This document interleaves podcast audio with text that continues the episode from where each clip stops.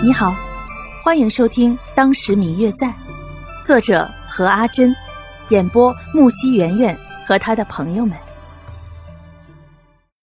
第二百三十三集。既然两个人有情，便早早的将婚事办了，请大家喝一杯喜酒吧。因此，整个府上的人都在筹备婚礼的事儿。因为白若秋在名义上终究算不上是刘府的人。只是刘芷兰的母亲李氏的侄女，于是便将她安排在了李府。这一桩圣上的赐婚，李府的人自然没有推辞，将白若秋接了过去。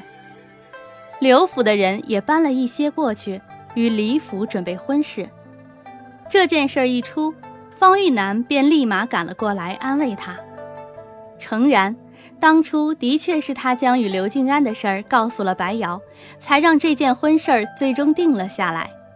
他也是觉得白若秋为了谢轩付出的够多了，既然得不到回报，干嘛还要一心扑在他身上？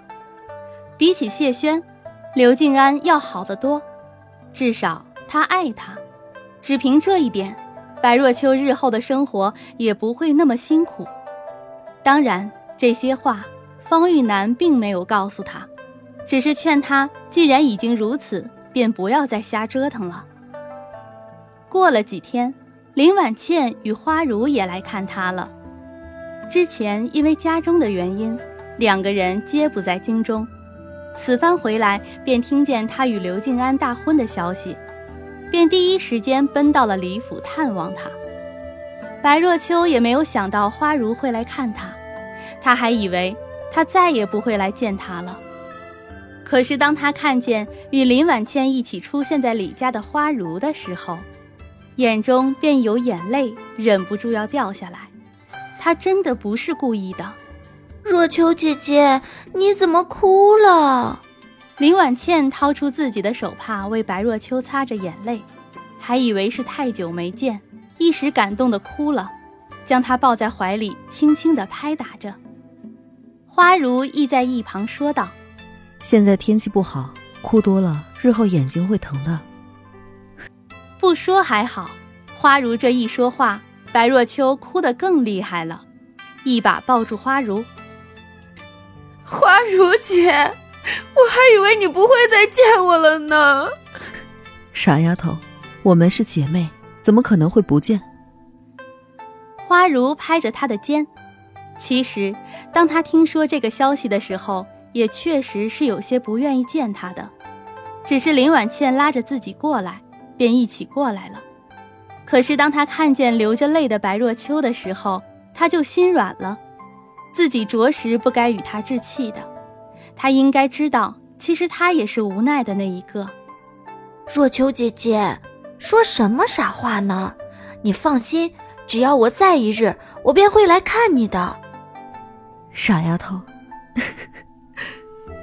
林婉倩看着哭得伤心不已的白若秋，还只当是自己与花如走了太久，让她以为再也不会再见了。花如与白若秋两个人看着林婉倩，同时说出了这么一句，随后便笑了起来。之后三个人闲聊了一会儿，便离开了。期间。白若秋仔仔细细地讲了被赐婚的前前后后事儿，一是满足林婉倩的八卦心，另外就是向花如解释解释。但是，其实白若秋不知道的是，花如虽然是倾心于刘静安，但是这么多年过去了，刘静安是不可能不知道的。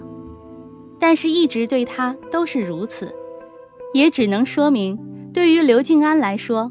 花如只是一个朋友而已，并无其他。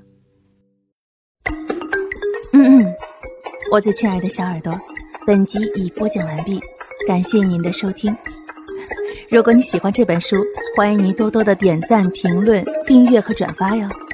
当然，也可以在评论区留言，我会在评论区与大家交流互动的。喜欢这本书就给他点个赞吧，你的点赞和评论是我们创作最大的动力。感谢您的收听。